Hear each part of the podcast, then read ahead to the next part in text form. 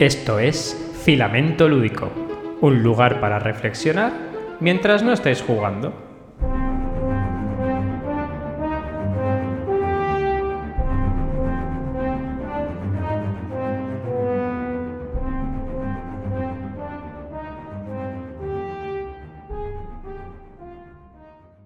Buenos días, Jordi, ¿cómo estás? Pues bien, ¿por qué engañarte? Bien, no quiero utilizar la palabra hastiado porque no, porque tampoco es verdad, pero igual menos fresco que la primera vez, ¿no? Sí, es que cuando intentas, cuando intentas grabar algo 37 veces a la, a la 38 ya estás un poco, ya estás un poco hastiado de, de la vida, de la vida. Pero no pasa nada. Yo creo que algún día conseguiremos grabar el último podcast de la, de la temporada. Yo creo que el libro albedrío de este, de este planeta lleno de corrupción nos está diciendo dos cosas. Que no sé cuál elegir es. La primera es que eh, el tema del que vamos a hablar en este último podcast de la temporada no le interesa a nadie. eh, y no quiere que lo grabamos, que lo grabemos. La otra es que no quiere que termine filamento lúdico. Yo apuesto firmemente por la primera, aunque mm, voy a dejar un espacio para que también pueda ser la segunda. ¿Tú qué opinas? Pues que puede haber una tercera y es que tenemos que comprarnos otro ordenador. No lo contemplo, no lo contemplo. El presupuesto no, no está en presupuesto, ¿no? No está en presupuesto comprarse otro ordenador, querido Jordi. Bueno. Así que puede ser el final de filamento lúdico por obsolescencia programada de los ordenadores. Podría ser, ¿te imaginas? Que no es que nosotros queramos dejarlo, sino que nuestros ordenadores han dicho, mira, estamos para cosas serias, Claro. no para esto. Sí, claro, es como un, un- una historia que contaba un amigo mío, un buen amigo, de, de- de una persona que estaba subiendo una cuesta en bici, ¿no? En un grupo. Le decía a los demás, venga, vamos, tira. Y le decía, vamos a ver, que no es que no quiera, es que no puedo. A ver cómo lo explico, ¿no? Pues es, esta es, es lo que ocurre, no es que no queramos, Pepe. Si es que si no se puede, pues no se puede, ¿qué le vamos a hacer? La vida. La Sí, vida. sí. Pues nada, Jordi, vamos a repasar los comentarios por, por número. por 38 vez. Y, pero vamos a repasarlo cada vez más rápido. La primera vez estuvimos 5 minutos, la segunda vez estuvimos 4 minutos 40. Esta vez yo creo que en 10 segundos tiene que dar tiempo ya para pasar por encima de los dos comentarios que tenemos. Además, este es el escollo, aquí es donde siempre empieza a fallar todo. Así que bueno, vamos a ver. Vamos con ello, venga, lo pasamos rápido, quizás este es el, quizás este es el, el momento, el punto de no retorno. Venga, dos comentarios rápidos. Alfonso Marchena y Noé Blanch. Alfonso nos da las gracias por compartir las inquietudes, pero sobre todo te pregunta Pepe, porque dice que no encuentra información acerca del juego que comentaste en el episodio anterior. ¿Te acuerdas de aquel día? Eh, así que a ver si tú puedes facilitar cómo poder eh, encontrar ese juego de rol tan chulo del que hablaste. Sí, colgaremos el link eh, de Producciones Gorgona en la tienda que tienen de Itch.io. Como podréis observar, el juego está en paga lo que quieras. Eh, pues pagad algo, un eurito, 0,50, porque las personas que diseñan cosas también les gusta comer tomate cherry y ensaladas. Tampoco se pide marisco, ¿no? Pero un cherry ahí con, con un poco de, de, de quesico y un poco de rúcula con vinagre de Módena, pues eso está bueno. Entonces, 0,50, 0,25, lo que buenamente podáis. Eh, os dejaremos la página de, de la versión en, en, en el iVoox en la caja de, de escritura. Exactamente. ¿Vale? Alfonso, si escuchas esto, vuelve sobre el, el programa anterior, vete a la sección de comentarios y respondiéndote a ti, pues estará, bueno, Alfonso y cualquiera que tenga interés, encontrar el enlace. Y los precios que ha dado Pepe son eh, orientativos, ¿eh? no os ciñáis a eso, 0,50, 0,25, no seáis tacaños. Pepe es que es una persona que se conforma con poco, pero bueno, estiraos en la medida de vuestras posibilidades. Así que, No, dime, dime. Sí, hombre, pero, pero que, que- que un euro, o sea, quiero decir que al final es un juego, es un tríptico, pero que el, el hecho de, de- de pagar algo estás eh, levantando la figura de, de la diseñadora. Por supuesto. Que, que- las dos diseñadoras de este juego que, pertenecen a Producciones Gorgonas, pues se lo merecen. Al final tú tienes que pagar también conforme al juego. Si es un ejercicio que es un tríptico, pues vas ajustando el precio. ¿no? Es que, o sea, quiero decir, si hacen un juego de 100 páginas, pues entonces ya sí que te playas y pagas 30 leureles. Pero para esto, pues el hecho de muchas gracias. Has sido creativo y te premio de esta manera. Fabuloso.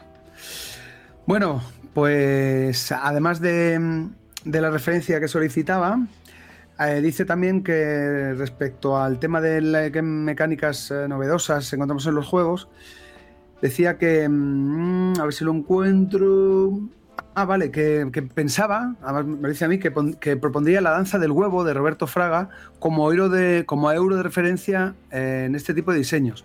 Y además nos sirve para hilar con el siguiente comentario, el autor, Roberto Fraga, porque en el comentario de Noé Blanc dice que, a, la tradicional dicotomía mecánica-temática en los juegos, ella escuchó a Roberto Fraga eh, hablar de una tercera que son los componentes, ¿vale? Así que, pues nada, efectivamente, tiene razón eh, aquellos, aquellos, aquellas que no conozcan a Roberto Fraga, pues que, bueno, que se peguen un vistazo a su eh, ludografía.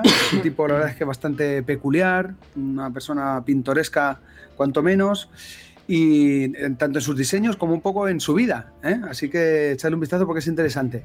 Y es cierto que mm, en este caso, eh, tirando el hilo de Roberto Fraga y llegando hasta los juegos infantiles o de corte tal vez más eh, menos serio o menos formal, eh, es cierto que este tipo de juegos, y haciendo alusión a los infantiles, incorporan mecánicas que pueden ser muy novedosas, muy locas, y que es cierto que tengo que tener un poco más en el radar. Así que, aprovechando el comentario de Alfonso y de Noé, intentaré también tener dentro del espectro visual a los juegos infantiles cuando tengamos que reseñar alguna cosa.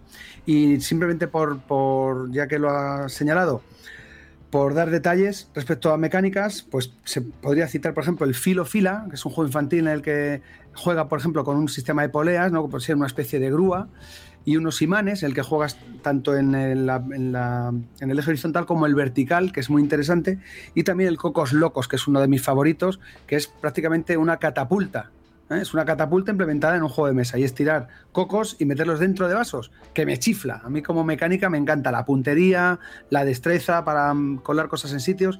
Pues nada, ahí está, la clásica rana de toda la vida de meterle las monedas por la boca, pues llevada al, mundo de los juegos de mesa. Así que fabulosas estas mecánicas infantiles que seguiremos teniendo en cuenta. Y ya está, Pepe, esto es lo que nos ha comentado el programa anterior.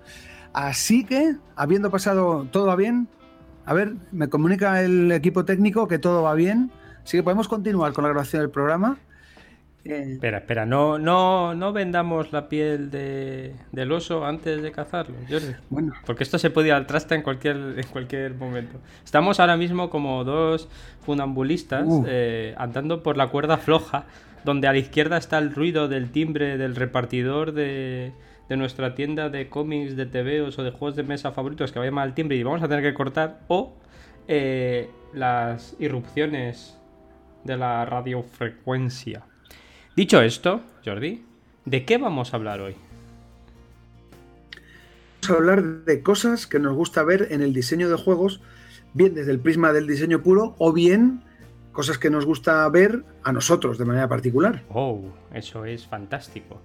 Eh, lo cierto es que he estado, he estado leyendo y rebuscando por la red y, revisando diferentes publicaciones y he tratado de, encontrar una aglomeración, una aglutinación eh, de, de ayudas y guías sobre algunas cosas que a las jugadoras y jugadores nos gusta encontrar en el diseño de experiencias basadas en juegos. Siendo cierto, porque lo es, que cada ser humano es un mundo completamente distinto, sí que existen, a base de repeticiones, eh, coincidencias que creo que dan para este pequeño audio. Y lo que vamos a hacer es, como bien has dicho, dividirlas en dos partes. Por un lado, cosas que según las diferentes publicaciones a las personas que juegan les gusta ver. Y después vamos a hablar de cosas que a ti y a mí, como personas individuales, nos gusta ver y que quizá y solo quizá no hayamos visto representados en este listado. ¿Te parece bien? Perfecto. Pues vamos allá. Primero, dominio. A muchos tipos de jugadores y jugadoras eh, lo que les gusta es dominar y sentirse poderosas, el poder de los motivadores de Stephen Reis. No es necesario que sea algo importante o sea una competición para aplastar al rival, solo tiene que ser un desafío para ellas y para ellos que les permita demostrar su maestría, es decir, el dominio de una habilidad dentro del juego y sentirse que según se enfrentan al juego mejoran algún tipo de característica, habilidad o destreza, así como que dominan el propio juego y son capaces de elaborar diferentes estrategias. ¿Tú qué opinas de esto, Jordi?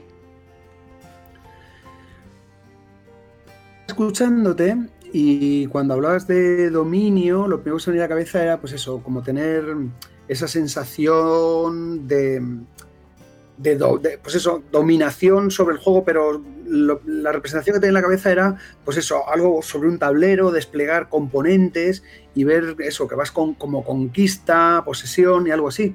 Pero claro, eso descartaba los juegos de rol. Entonces, cuando has hecho el apunte de ser, de desarrollar cada vez mejor una competencia, una habilidad, eh, también he pensado que, pues claro, digo, descartamos los juegos, en este caso de rol, ¿no? Porque ahí tampoco es que eh, tú domines eh, en el sentido en el que acabo de decir, pero sí es cierto que hay determinadas habilidades que pueden hacerte sentir que juegas, si es que tal cosa es posible, jugar mejor, o sea, ser más competente a la hora de jugar a rol. ¿Esto es posible, Pepe? Claro, es más competente a la hora de hacer cualquier labor de nuestra vida.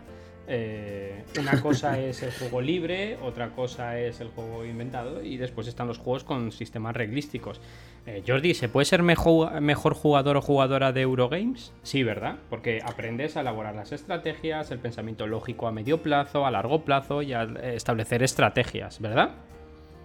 Sí, pero lo, decía en el sentido de que hay una puntuación que al final eh, explicita tu mejora, tu capacidad de mejora. Sí, pero, pero que, no, por tanto, que, no, solo eso. O sea, eh, un dominio es el dominio de, por ejemplo, la improvisación, es el dominio del conocimiento de reglas y cada vez puedes elaborar más estrategias.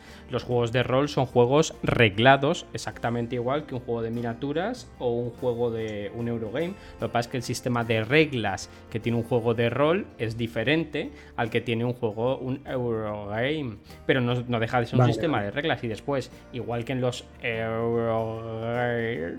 en los juegos de rol hay muchos tipos de juegos. Hay juegos más livianos en sistemas de reglas que dan paso a lo que se conocen como las habilidades blandas, que es la empatía. ¿Se puede ser más empático en esta vida? Pues sí, eh, es así de sencillo. Eh, y después hay otros juegos que priman una gestión de, recursos que luego, por supuesto, tiene un impacto narrativo. Pero por supuesto que tú explorando un sistema puedes ser mejor jugador o jugadora. Porque al final no haces otra cosa que explotar más ese sistema para el propósito eh, para el cual fue diseñado. Exactamente igual que un Eurogame, exactamente igual que un videojuego. Tú en el, en el Sekiro, eh, una de las características principales y satisfactorias es el dominio que sienten las jugadoras y jugadores cada vez que se hacen con el personaje protagonista. Mueren 114 mm, millones de veces y luego dicen, ah, pues soy un poco mejor. Y luego están los que nos pasamos todos los videojuegos en modo fácil y nos da igual eso. Pero el dominio no deja de ser una característica eh, inquebrantable en muchos juegos por la que las jugadoras y jugadores nos gustan los sistemas, nos gustan algunos tipos de juegos y profundizamos más en ellos.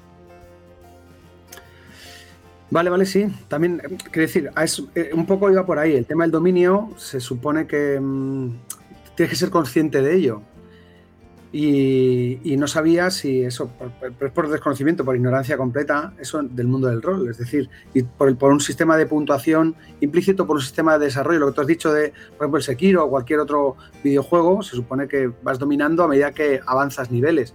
Entonces, bueno, pues ya está, simplemente era eso. Yo no sabía si el dominio en el rol era tal, siendo, no siendo máster o director o como, o cual sea la, palabra que, que mejor utilizar, eh, sino como jugador. Eh, si tú vas sintiendo si hay una, una, progresión y un dominio, es decir, que tú te das cuenta de que estoy jugando cada vez mejor, estoy siendo más competente, lo estoy haciendo mejor, o influye más de manera grupal, no lo sé, no lo sé, Pepe. Sí, Tampoco me quiero meter en mucho jardín. Pero no es un jardín, Jordi. Eso tiene que ver con el modelo RAM, relación, autonomía, maestría y propósito. Tiene que ver con la autonomía y la maestría.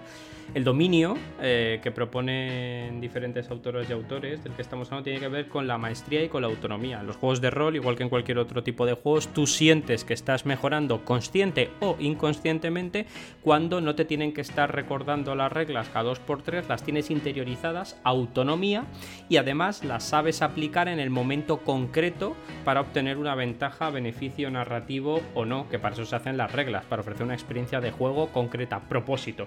Con lo cual, eh, Es exactamente lo mismo. El problema yo creo que es que eh, los Eurogamers lo, lo asocian todo a un track de puntuación y muchas veces no es necesario asociarlo a un track de puntuación para que haya un dominio. Y no hablamos solo del dominio in-game, que ese sería el track de puntuación. Está el, dominio meta, que es cuando hablamos de habilidades personales, eh, de desarrollo de diferentes habilidades asociadas a las reglas del juego y cómo interpretar y usar esas reglas en tu beneficio en momentos determinados. Que es lo mismo que hace un euro, pero el euro te recompensa con, con puntos con, pues, con puntos, con algo insulso, pues con, como son tomatitos cherry, ¿no? Pues te los tira y en el rol te recompensa con una experiencia memorable. Que eso es, eso es mucho mejor que tomatitos cherry. que es broma, es broma, es broma. Eh, vale, vale, sí. Gracias, Pepe. Ah, precisamente eso iba. Como esa, a esa doble. A esa doble capa que, que de dominio. Es decir, hay un dominio, lo que tú dices, como jugador del juego y otro como jugador genérico. Es decir, tú eres mejor, eh, dominas más un juego, si nos vamos al caso clásico de los euros, si cada vez eh, tienes más puntuación y eres mejor jugador de forma genérica cuando eh, entiendes un juego, comprendes un juego o asimilas mecánicas mucho antes o con menos partidas o, con, o tienes más intuición de saber cómo van las cosas, te cuesta menos, es decir, tienes alcanzar maestría y dominio de, como jugador en general te cuesta menos saltar de uno a otro, eres más versátil. Y luego está eso, el, dominio de un juego concreto, de un juego particular, eh, explicitado de la forma que sea, en este caso una puntuación o, una, una, de niveles, etcétera. Pero eso iba. Entonces, el dominio en, estas dos vertientes. Eh, ¿Serían las dos las que estamos hablando indistintamente o, ambas? Ambas, indistintamente es el dominio general dentro del juego y in-game y metagame. Es, es un tipo de dominio, pero al final eh, ese dominio se centra, ambas vertientes se centran en la jugadora o jugador, que es la que la que se beneficia de ese placer de dominio. El juego te tiene que dar un reto que debes superar. Una vez que tú has superado ese reto o sientes que has explotado el juego en diferentes versiones, lo que haces es se rebaja tu interés por ese juego porque sientas que lo has dominado. Por eso el ajedrez eh, tiene un dominio tan longevo y tan recorrido porque siempre hay retos superiores a los que llegar. Por eso los juegos de rol son tan longevos, por eso no se pueden llegar a quemar. Muchas veces muchos juegos de mesa, y esto sí que es una realidad, es he quemado el juego de mesa de tanto jugarlo. Cuando hablamos de juegos de mesa equilibrados, numéricos, perfectamente hablando porque has explorado las diferentes estrategias existentes y sabes qué estrategia es la más óptima. Eso en un juego de, aventuras, en un juego de roles ocultos, en un Galáctica, en un Secret Hitler, en un juego de rol y tal, cuesta más de tangibilizar, pues no hay estrategias que te ofrezcan puntos por un desarrollo óptimo. ¿Sí? Perfecto. Pues pasamos al segundo punto, Jordi. Competencia. Y es que no es nuevo que la competición es un factor importante dentro del diseño de juegos, aunque a veces puede convertirse en una gran desconocida.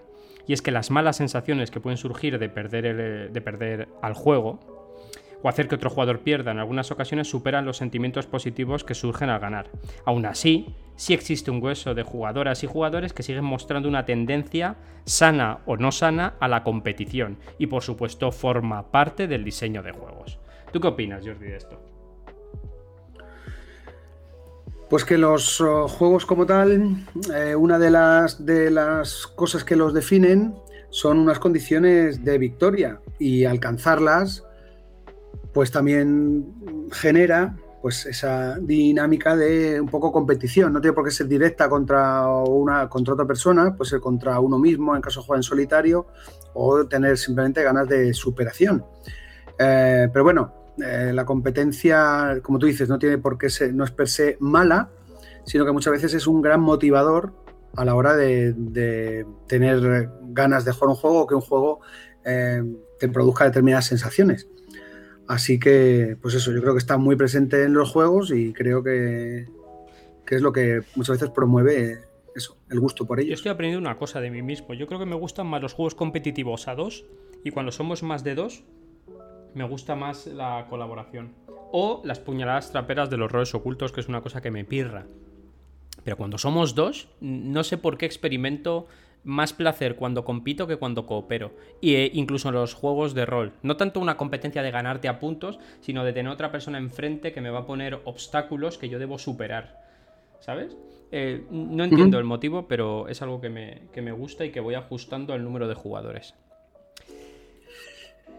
A mí la competencia me gusta cuando es clara, explícita y, la, y lo único que te, que te ofrece el juego. Es decir, cuando es uno contra uno, es decir, yo contra ti, y ahí vamos. Es decir, cuando es algo que es, no es que sea opcional, sino que la competencia, es decir, la competencia directa es lo que me gusta. Muy bien. Competencia directa de tú a tú. Cuando estamos jugando varios y cada uno intenta hacer lo mejor posible, tal vez no lo considero tan competición, porque se trata un poco de hacer una gestión individual más óptima. Entonces, eh, esa competencia que dices de puñadas traperas y cosas así me disgustan un poco cuando juego con otras personas. roles, si vamos roles ocultos. Puñadas traperas es roles ocultos, eso sí que es. O, sí, ya, ya, Galáctica Rico o esas cosas de la vida. Ya, o te, o te bloqueo el siguiente turno, o te robo cuatro recursos, pues eso no me gusta, ¿sabes? Si vamos a eso, vamos a eso, pero no me gusta esa, esas sabandijas de que en vez de avanzar ellos tienen más gusto en impedir que avances tú. eso no, no me agrada, no, me agrada. Para eso está el tercer punto. Cooperación. Del mismo modo que existen tendencias a la competición, como las antes descritas, también existen preferencias claras hacia la cooperación, siendo además una generadora nata de dinámicas que favorecen muchas habilidades blandas o soft skill. Este tipo de cooperación está eh, muy relacionada con otra característica que luego hablaremos más adelante, que es cuidado y desarrollo. Yo he de reconocer que los juegos cooperativos, y miro a mi estantería que estoy puliendo y reduciendo al mínimo, he decidido solo quedarme con unos 50 juegos de mesa de los tropocientos mil que tenía y que no jugaba ninguno. He de confesar que los juegos que más disfruto son los cooperativos o los juegos de Gatón y Rato, rollo Sombra sobre Londres o La Furia de Drácula. Así que eh, yo siempre que he sido muy competitivo jugando a juegos de mesa he descubierto que los mejores recuerdos que atesoro son de juegos cooperativos. A mí me gustan, a mí de reconocer que me gustan. Y bueno, estoy ahora también mirando la estantería. Acaba de llegar el Burger Bros 2. Pepe, volvemos a ponernos el antifaz en este caso robar un casino. Pero sí me gustan mucho por eso, porque genera una dinámica completamente distinta a lo que habitualmente eh, procuran los juegos. ¿No? Eso de ir juntos como un equipo, optimizar la jugada, aprovechar el potencial de cada uno y eso, establecer la estrategia entre todos me gusta. Es muy, no sé, es muy, muy satisfactoria esa sensación.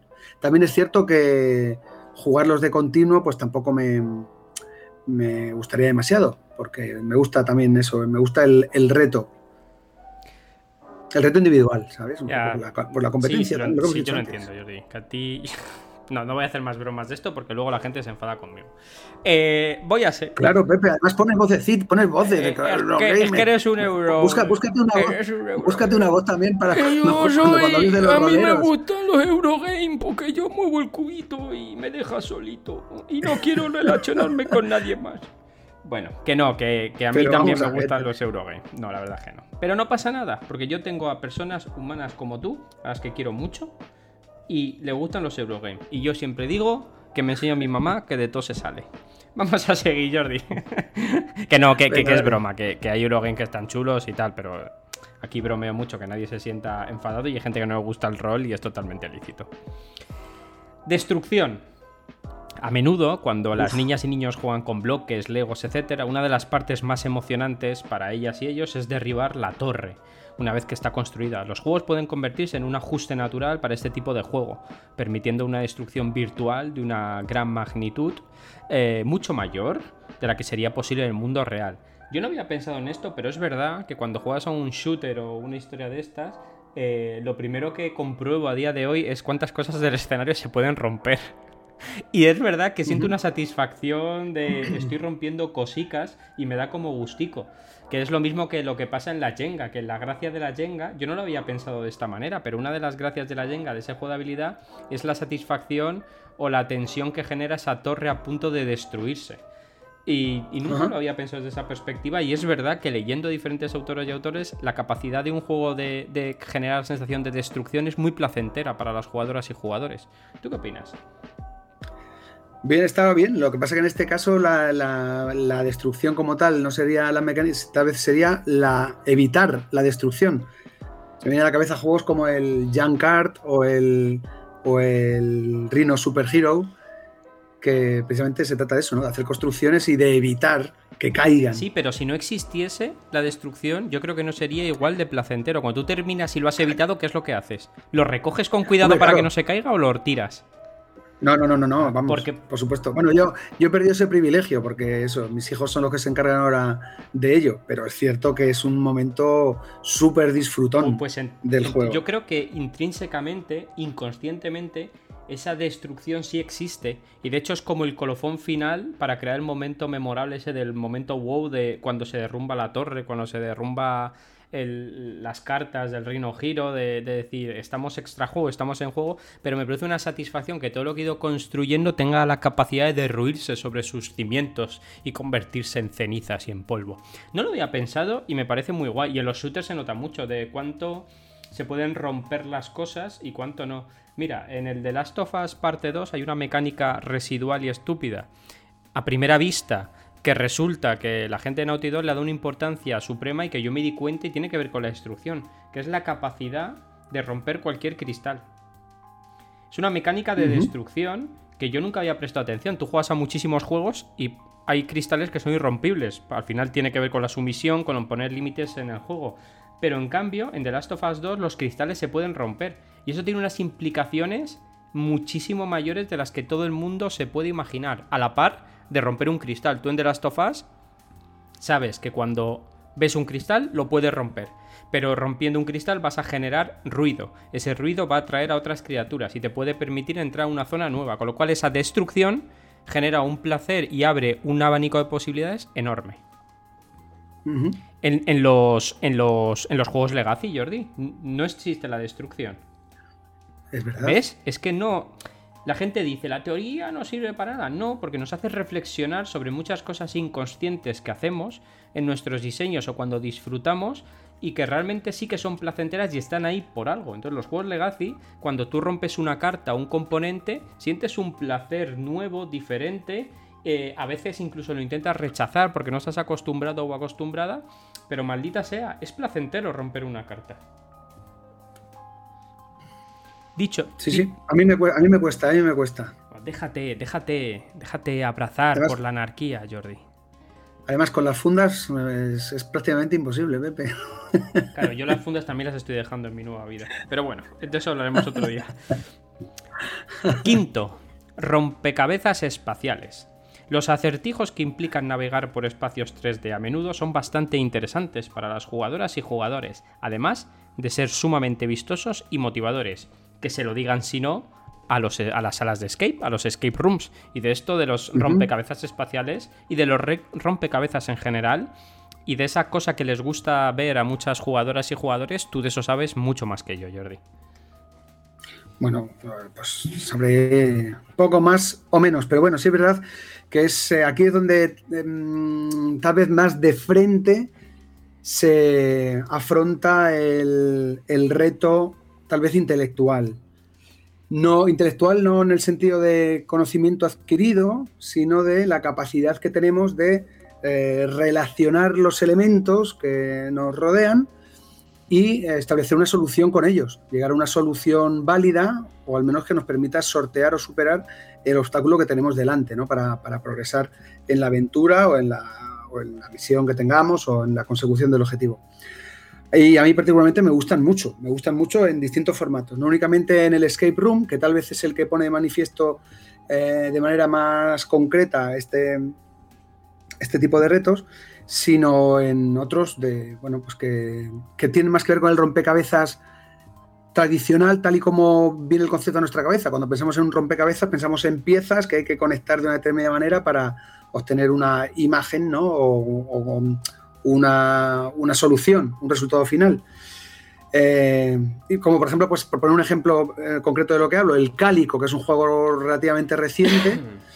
que es un juego en el que hay que colocar unas piezas hexagonales sobre un tablero ¿ah? de una determinada manera para conseguir pues, una determinada puntuación. Así que estos juegos a mí me gustan muchísimo, muchísimo. te digo, el Cálico o cualquier otro, pues yo que sé, el Kingdom Builder, que está pues, en mi top 5 también, es un juego antiguo, y yo esos juegos los catalogo de, rompecabezas, porque son precisamente reglas muy básicas, eh, normalmente es de colocación espacial de determinados elementos, y enfrentarte al reto que suele ser variable pues, para permitir al juego tener rejugabilidad que te obliga a enfrentarte mm, al mismo reto, al mismo puzzle, al mismo rompecabezas, pero de maneras diferentes, buscando soluciones diferentes. Y eso para mí es muy estimulante. Muy bien. Tú es que me dices cálico y yo te digo electrónico. Así que no sé. yo soy una persona que, que es verdad que me gusta mucho jugar, pero mis preferencias de juego las tengo muy basadas. No me importa jugar a rompecabezas, me resulta placentero, pero para un ratejo, no para todo el rato.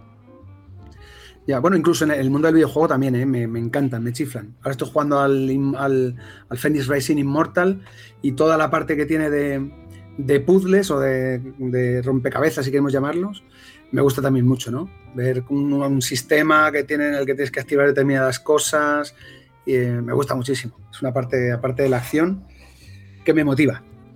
Muy bien, vamos con la siguiente. Ensayo y error. Y es que puede parecer una obviedad, pero muchos tutoriales in-game se realizan a través de la prueba y el error. En cierto sentido, esto facilita el diseño de interfaces para los usuarios, ya que la realidad es que en algunas ocasiones se tiene preferencia por una interfaz que requiera un poco de experimentación para comprender que se relaciona al final con el placer de dominio que hemos hablado antes y la maestría. El ensayo y error es algo que creo que muchos videojuegos eh, ni siquiera son capaces de diseñarse sin esta premisa y que cuando éramos jóvenes y lozanos y teníamos un futuro prometedor quizá no existía tanto. ¿Tú te acuerdas de esas pantallas de game over donde perdías y perdías? O sea, eso de ensayo y error era un rato, pero luego ya se acabó. Sí, sí, totalmente. Pero en ¿tú, recuerdas, porque yo estoy intentando hacer recordatorio, ¿tú recuerdas algún videojuego actual que sea rollo de se acabó y tienes que empezar desde el principio? Eh, hombre, quiero decir, sí, es actual, lo que pasa es que es una, en, dispositivo móvil, pero es el, Trap Adventure, que recuerdo que vimos el, gameplay locutado por Ibai Llanos, ¿te acuerdas? Sí, me acuerdo. Pues eso es el ensayo y error puro. Además, con, con, muy mala leche por parte de los diseñadores, porque es imposible que puedas anticipar lo que va a ocurrir hasta que ocurre. Es un juego que no te enseña nada la experiencia. Pues sí, Jordi. Entonces, yo creo que el ensayo y error es algo que está presente y es necesario. Ya no digo en los juegos de mesa, en los juegos de rol, donde es algo totalmente normal y común. Eh, sino que en los videojuegos, pocos videojuegos, eh, masivos o no, se plantean eh, sin acudir a esta condición. Vamos a la siguiente. Emoción. A muchas personas les encanta la riqueza de las emociones humanas. Y si no, eh, vamos a pensar en juegos como Detroit Become Human, The Walking Dead de Telltale Games, Brothers, A Tales of Two Sons, The Last of Us 2 o 1 en menor medida, Life is Strange, Valiant Hearts, etcétera, etcétera, etcétera las relaciones y las decisiones morales que se pueden recrear a través de un videojuego o de un juego o de un juego de rol, de mesa, etcétera, etcétera, tiene un potencial enorme para generar empatía entre los miembros de la mesa. ¿Tú qué opinas de esta característica que les gusta ver a muchos tipos de jugadoras y de jugadores la emoción? Pues haciendo alusión a los títulos que han nombrado, creo que eh, no es, bueno, no es que siempre se tenga que dar esta condición, pero es cierto que un desarrollo narrativo procura precisamente eh, que aflore esta, esta, la emoción, ¿vale? Entonces eso, tiene que ser un, entorno en el que se permitan la toma de decisiones, que el, jugador tenga determinada influencia en el desarrollo de los acontecimientos durante la partida y creo que es lo que está más cerca, creo que es un escalón o un punto intermedio entre el juego y, una experiencia sensible, ¿no? Quiero decir, más desligada de únicamente de lo puramente lúdico, Una experiencia sensible, una experiencia sensible. Yo creo firmemente que cuando se habla de la emoción y de las cosas emocionales, tendemos a irnos al dramatismo y nos olvidamos sí, es cierto. y es un problema severo y grave. La alegría es una emoción. Y tú, porque yo te he visto con estos ojitos morenos que tengo, cuando estás jugando un Eurogame, aunque yo sea incapaz de comprenderlo, yo te veo alegrarte y pasártelo bien y reírte. Cuando tú y yo hemos jugado a juegos, cuando tú y yo hemos jugado a la partida 38 al setup match, nos estábamos descojonando de la risa y pasando un rato divertido. Eso también es emoción. Sí, sí, la alegría es una emoción, la tristeza es una emoción, la ira de cuando te enfadas porque con mi tribu de, de neandertales voy a por ti es una emoción. Las emociones siempre siempre, siempre están presentes en la mayoría de los juegos, porque las emociones no solo emanan del juego al jugador o jugadora, sino que son una de las cosas del modelo MDA de dinámicas que ponen las jugadoras y jugadores cuando se sientan a un juego. Si bien es cierto que la narrativa, la narrativa que se genera es un potenciador de ciertos tipos de emociones pues es un poco trampis poner Detroit Become Human, eh, a Brothers, A Tales of Two Sons, porque la narrativa te lleva a explorar ciertos tipos de emociones con ciertos tipos de clichés que atienden a tus, a tus emociones viscerales. Eh, además de apoyos cinematográficos y audiovisuales como bandas sonoras tiernas, etcétera, etcétera. Pero la emoción está presente en la mayoría eh, de los juegos a los que jugamos. Y es una lástima. Es una lástima decir, no, porque es una, es una experiencia sensible. O sea, yo cuando estoy contigo en tu casa y me llevo mi pila de juegos, pues estoy alegre y eso no es una experiencia sensible. Estoy, pues voy a ver a mi amigo Jordi, que hace tiempo que no le veo, y nos echamos una tarde de juegos de mesa y me lo paso guay. Cuando quedo con alguien a jugar al rol, pues estoy contento y es una experiencia felicidad. Cuando juego una partida súper divertida y me río, pues es una experiencia emocional porque me estoy riendo. Lo que pasa es que cuando tiramos de eso, siempre tiramos al dramatismo, a la pena, a la tristeza, al llanto, a la empatía, cuando no es estrictamente necesario que vaya por ese camino.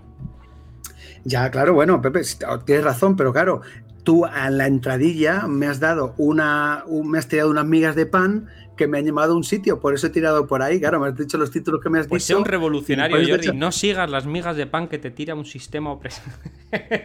claro. no sigas las migas de pan, Jordi, sé libre para expresar tu opinión con total libertad. Vamos al, al Winner Circle, que son apuestas de caballos, y tiras un dado y lanza el tuyo y, ¡eh! todo el mundo, bueno, todo el mundo, el, el que ha apostado ese caballo, pues, pues, pues salta de alegría. Correcto, muy bien. Y, de triunfo, bueno, claro, bueno, pues sí, sí, pero claro, la emoción está Tú imagínate que existiese un juego que los hay, que los hay, Jordi, que no eh, produjese ningún tipo de emoción en las personas que juegan. Claro, los malos juegos.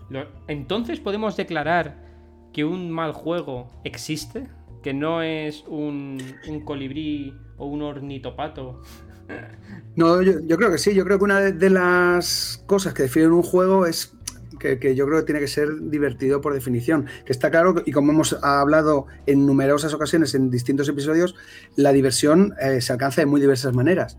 Pero quiero decir, un ejercicio de diseño, por muy pulcro que sea y por muy equilibrado que esté, si no produce una respuesta en la persona que, que lo está utilizando, o en este caso si es un juego, el jugador-jugadora, pues no será un buen juego. Así lo entiendo yo. ¿eh? La emoción es indispensable y los juegos tienen que provocar emoción y lo provocan a través de sus mecánicas. Vamos con la siguiente, mi querido compañero. Venga, dale. Cuidado y desarrollo. Muchas personas disfrutamos de la crianza y el desarrollo, tanto del entorno como de mascotas o de una persona misma, yo mismo, mi crianza y mi desarrollo. No es raro ver a jugadores y jugadoras sacrificando una posición ganadora en un juego competitivo para ayudar a un compañero en problemas o simplemente para tener un lugar en el que sentirse cómoda o cómodo. En parte porque las relaciones y los sentimientos de las personas que juegan son más importantes que el propio juego.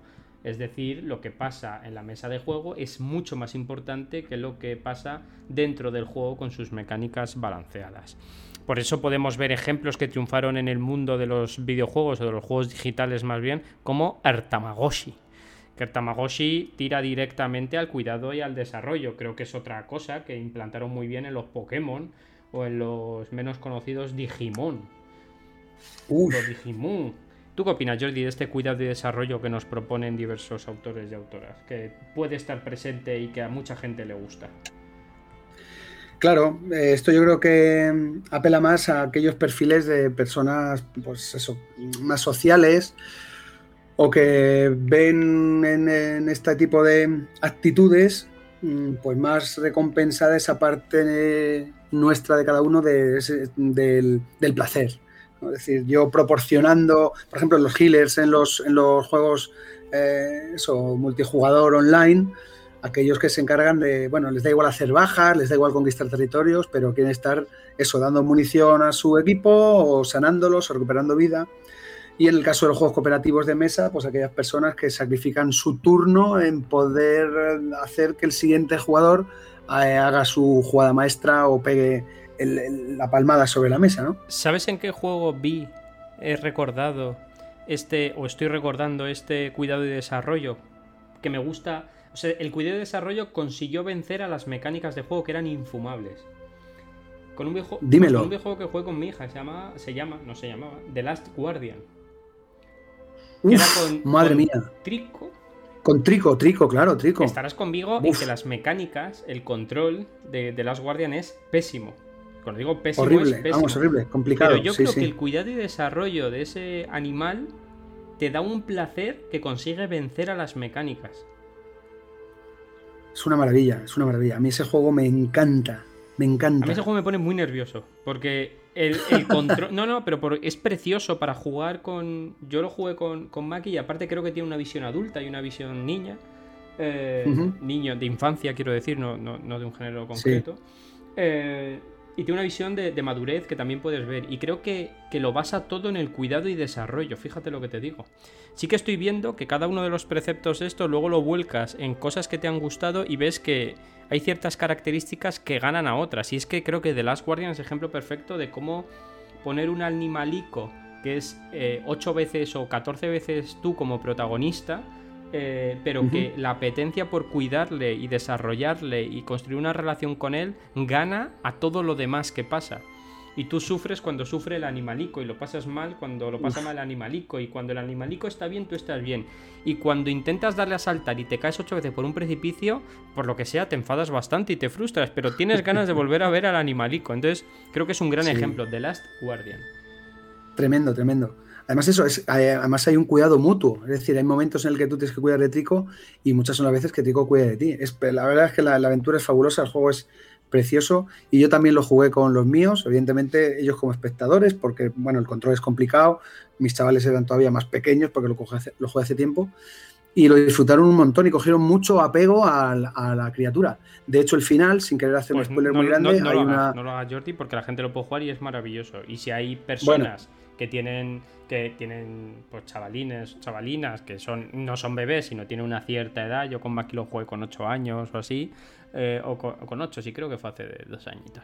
Eh, lo pueden jugar con ellos al lado y creo que es un juego muy bonito. Es, da pena, pero es muy bonito. Y el control, yo no digo que sea difícil, digo que es malo. Yo creo que hay controles difíciles, como el Sekiro, que es un control que es muy bueno, pero es difícil de, de dominar, y hay controles malos que están mal ajustados. The Last Guardian es un control que no está bien ajustado. Lo siento en el alma. Mm, bueno, ahí podemos entrar también a discutir si es también un poco lo que perseguían los programadores o pues, diseñadores. Pues, qué cabrito los programadores, ¿eh?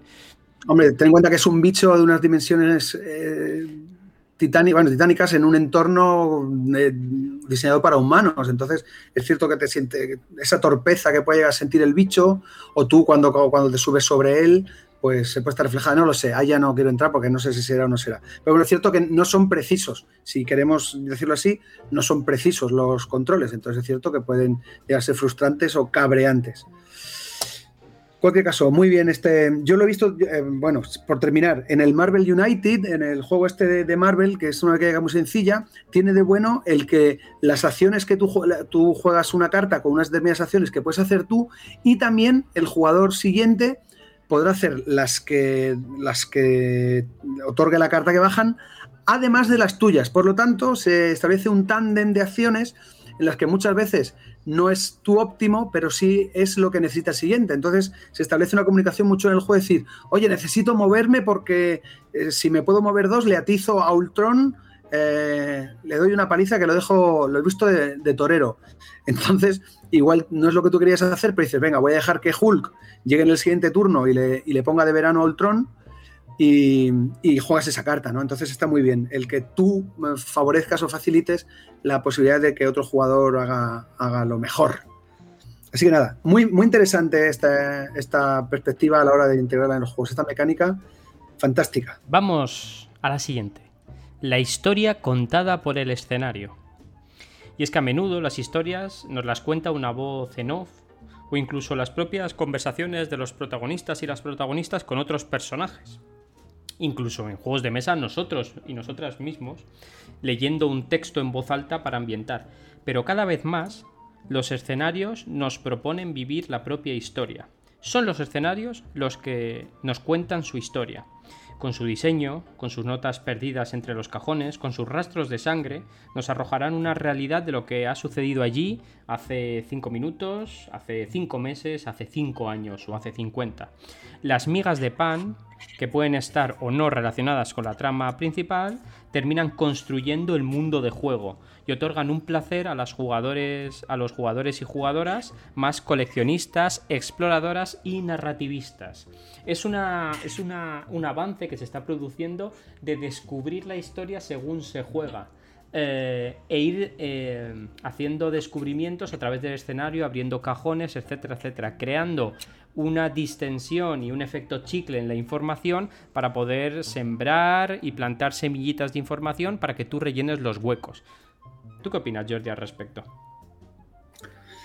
Pues que también es muy interesante. A mí cuando según estabas eh, comentando esto me venía a la cabeza el clásico Cluedo, ¿eh? que, en el que había que inspeccionar varias estancias y averiguar pues, quién había cometido el asesinato. Yo tuve la versión eh, de Misterio, que eran personajes clásicos del terror, el hombre lobo, la momia, etc. etc. Y está muy bien, está muy bien esa también está integrar estas mecánicas o estos eh, elementos de juego. Y hay una, hay un, bueno, no, no, sé si se puede llamar una tipología de juego como tal, pero eh, que es precisamente recrear una escena, o sea, eh, recrear una historia a partir del escenario. Que pueden ser, pues, desde los clásicos Black Stories bueno, el Club de los Martes, hay, muchas... Eh, es decir, el, formato general del juego se ha recogido en distintas, con distintos títulos, ¿no? pero básicamente es eso. Te narran unos hechos y a base de pesquisas eh, tienes que recrear la historia. Y, recientemente, la semana pasada, adquirí el Crímenes Ilustrados, que precisamente lo que, lo que plantea es eso. Un crimen, ¿vale? En este caso plasmado en una, en una imagen, en una ilustración, y tienes que ir buscando indicios y reconstruir la historia. Fue muy, tuvo mucha repercusión durante, la, durante el confinamiento, porque por Twitter hicieron este juego por Twitter, por esta plataforma, y ahora lo han sacado en formato físico, en papel, en formato libro, y es muy interesante, y es precisamente lo que tú has comentado, ¿no? Yo voy a nombrar dos juegos siguiendo los que tú has dicho. El primero es un juego de mesa que es el Micro Macro.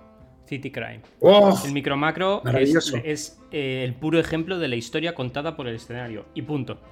Tú te montas tus historias. De hecho, yo con Macarena ya nos hemos pasado todos los casos. Y ya nos inventamos historias. De mira este que ha girado por aquí y este viene de no sé dónde. Y vamos eh, haciendo. O sea, creo que es el ejemplo perfecto. Y creo, y creo firmemente, bueno, lo voy a decir, me da lo mismo. Es un juegazo como la copa de un pino, el micro macro. Para jugar con pequeñajos y con no tan pequeñajos es un juegazo. Y además yo digo que es Legacy porque el mapa acaba hecho un desastre. Pero bueno, me parece un juegazo el micro macro. Si podéis y tenéis la oportunidad y os gusta la investigación y, dónde está Wally, os tiene que gustar mucho dónde está Wally, pero a lo bestia, me parece un juego, me parece un juegazo, micro macro. Para jugar pues con, con, con infantes que ya sobrepasen los 8 o 10 años. Sí, eso te iba a decir. Y, y está, yo creo que está súper guay ese juego. Ese es el primero. Y el segundo es un. Pero Pepe, un, apunte. Si fuera Wargamero tendrías un metacrilato grandote para poner sobre el mapa. Pero bueno, yo tampoco lo tengo, ¿eh? Y también te voy a decir eso, que aunque las, los muñecos sean así, bueno, pues eso, muñequitos así relativamente simpáticos, si toca algunas historias, pues tienen algunos elementos. Son truculentas. Sí, son truculentas. Un poco sórdidas, algunas, y dependiendo de la edad, pues eso, el tema de las infidelidades, por ejemplo, o yo que sé, que alguien le pegue un tiro y vaya desangrándose por la acera, te haga el resto de sangre pues desde un coche, ¿no? Que le, que le, que le cosan a, a, tiros, pues bueno, en determinadas edades, pues no sé si... Sí, es verdad, pero fíjate que a mí como adulto, como, como Pepe que soy, eh, a mí esa disociación, me, no sé por qué me da gustito. Esa disociación de una ilustración infantil con una historia sórdida detrás, ¿no? Porque al final es una disonancia ludonarrativa de decir, la narrativa visual me está diciendo que esto es para niños, pero luego lo, lúdico el caso, esto me está diciendo que esto es para adultos.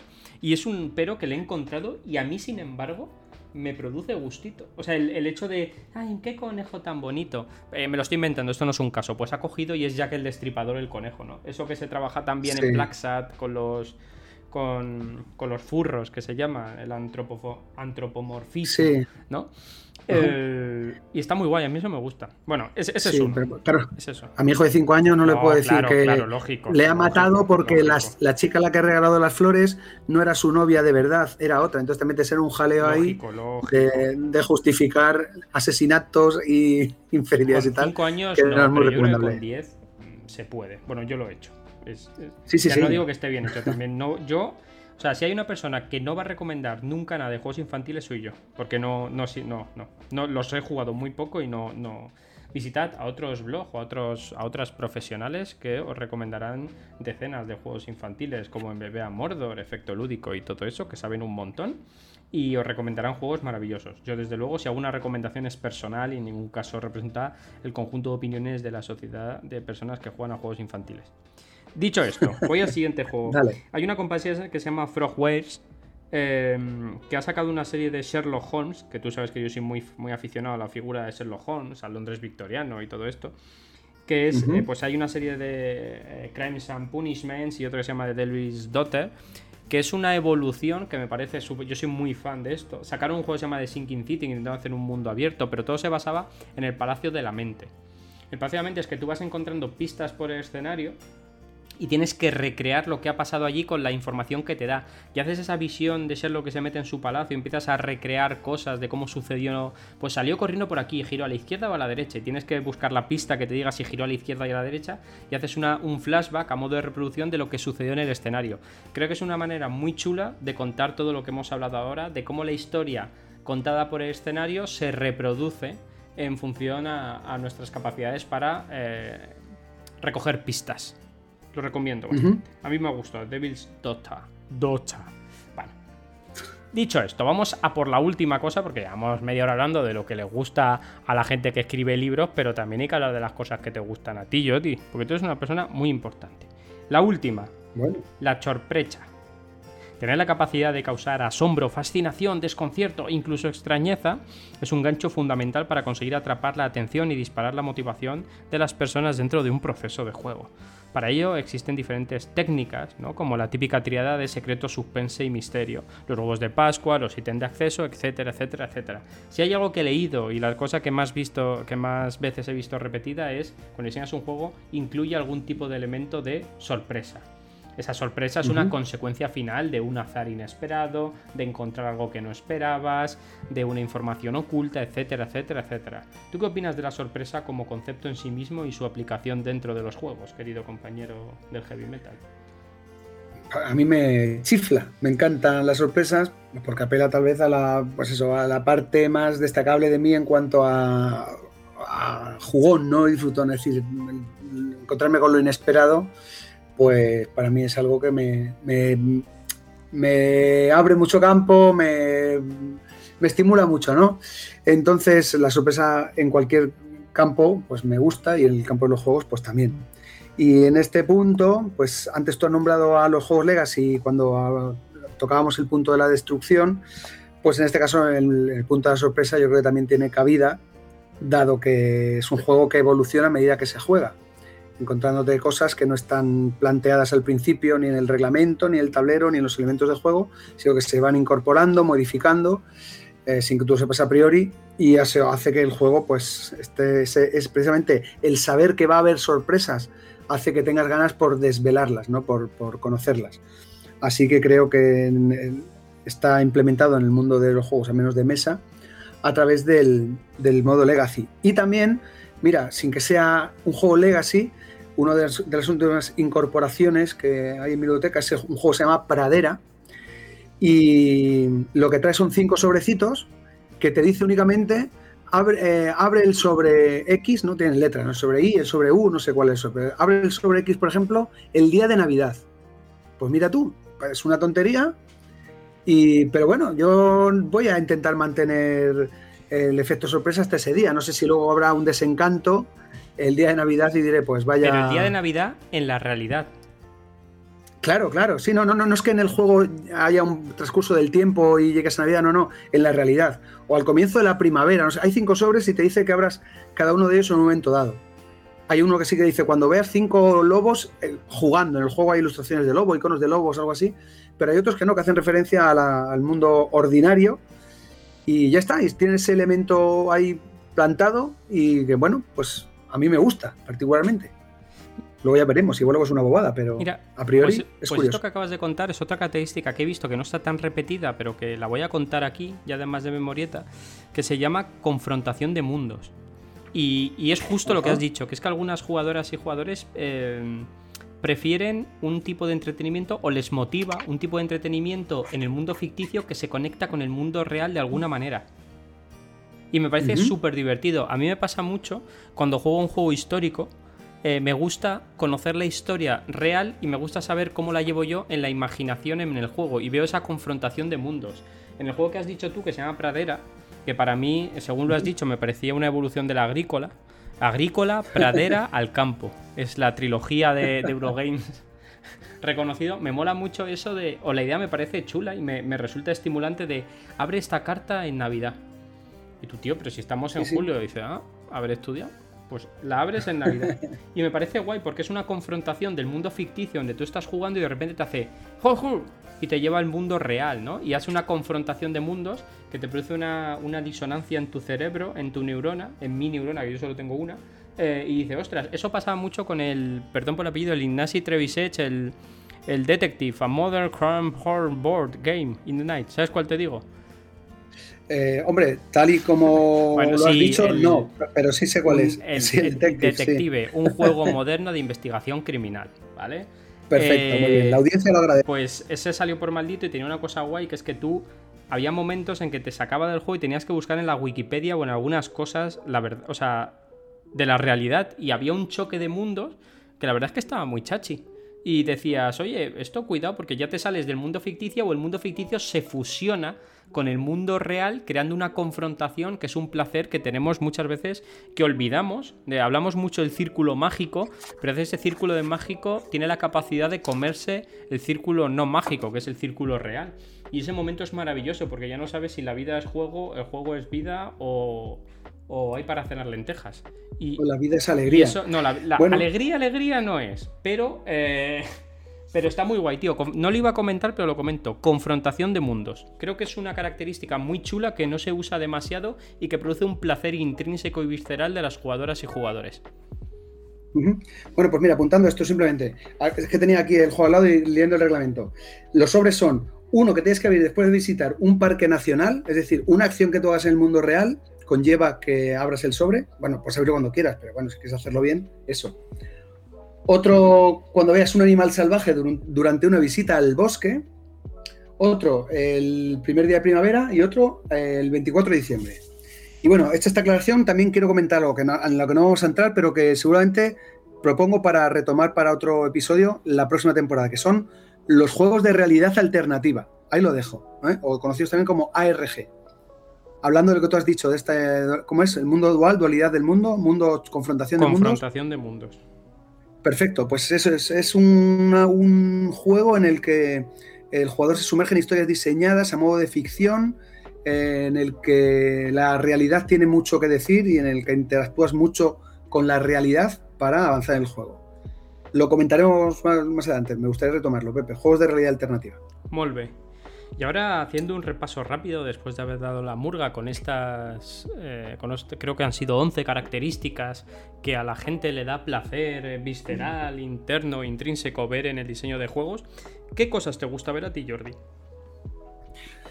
Hombre, pues eh, haciendo, bueno, no sino aludiendo a algunas de las que hemos visto, a mí lo que más me gusta, como he destacado, pues son los rompecabezas o sí, entrando esto de, esta categoría. Las, eso, diseñar estrategias para resolver puzzles. Eso me gusta mucho. A mí los juegos en los que, además, em, relativamente em, inminentes. Es decir, tampoco las estrategias a largo plazo las, eh, las eso, estrategias a largo plazo eh, me gustan menos que, la táctica. Es decir, enfrentarme a algo cambiante que me obligue todo el rato a estar rediseñando o reconduciendo, me gusta mucho. Entonces, los retos eh, inminentes, rápidos, directos, que se resuelvan pronto, me gusta. Los, um, lo prolongado en el tiempo, lo que necesite eso, pues mucho, mucha inversión de, de eso, de esfuerzo continuado y demás, eh, me gusta menos, me gusta eso. Por un lado, y por otro lado, la sorpresa. Entonces, rompecabezas y sorpresa, y uy, sorpresa. Y sorpresa sería mi, mi combo ideal, mi combinación eh, fantástica. Muy bien. yo te puedo decir que a mí me gusta la belleza de las cosas. Creo que no solo a mí, a mucha gente le gustan la belleza, las ilustraciones bonitas, los componentes preciosistas, una buena presentación, eh, que no tiene por qué ser eh, perfecta ni nada, sino simplemente tiene que tener gusto. Creo que la belleza en el diseño de juegos cada vez está más presente, seguro, no, no es algo subjetivo mío, es algo objetivo. Tú miras los euros de hace 20 años y miras los desarrollos de ahora y la belleza está más presente que nunca. Incluso hacen juegos eh, que pueden ser eh, reguleros y luego artísticamente son preciosos. Incluso la caja la puedes colgar en como un cuadro en casa. Y también me gusta la simetría. Me gusta mucho la simetría en los juegos. Y me gusta mucho el uno contra todos que quizá es un defecto de fábrica mío, de jugador de rol de toda la vida, que me gusta el hecho de que haya alguien que asegure el placer del resto. Creo que tiene mucho que ver, ahora viéndolo en perspectiva, con cuidado y desarrollo. Eh, más que divertirme yo, que me divierto, mm, me gusta el placer de eh, hacer divertir al resto de la mesa. Eso tiene mucho que ver con el clasicismo en los juegos de rol, con la figura de eh, director, directora, dungeon master, dungeonesa, árbitro, árbitra, como les salga de las narices llamarlo a la gente. Esas cosas me placen mucho. Qué maravilla. ¿Alguna cosita más que reseñar, Jordi? ¿O vamos cerrando este último capítulo de la segunda temporada de Filamento Lúdico? Pues yo creo que ha estado bastante interesante. Creo que hemos comentado cosas eh, curiosas y yo creo que tampoco habría por qué añadir mucho más. Pepe. Muy bien, pues ha sido un placer estar esta segunda temporada con todas las personas que nos escucháis programa tras programa. Eh, habrá tercera temporada, pero eso ya será en septiembre, donde seguiremos reflexionando y hablando de temas que a algunas personas les importan más, a otras personas les importan menos, pero al final lo hacemos porque pasamos un buen rato aquí mi querido compañero Jordi y yo y nos divierte. Así que muchas gracias por escucharnos y nos veremos después del verano. Jordi. Pues nada, lo de siempre, que busquéis en la vida lo mismo que deberíais buscar en los juegos de mesa, que es diversión y victoria. Así que cuidaos mucho, buen verano y nos vemos en el próximo. Hasta pronto.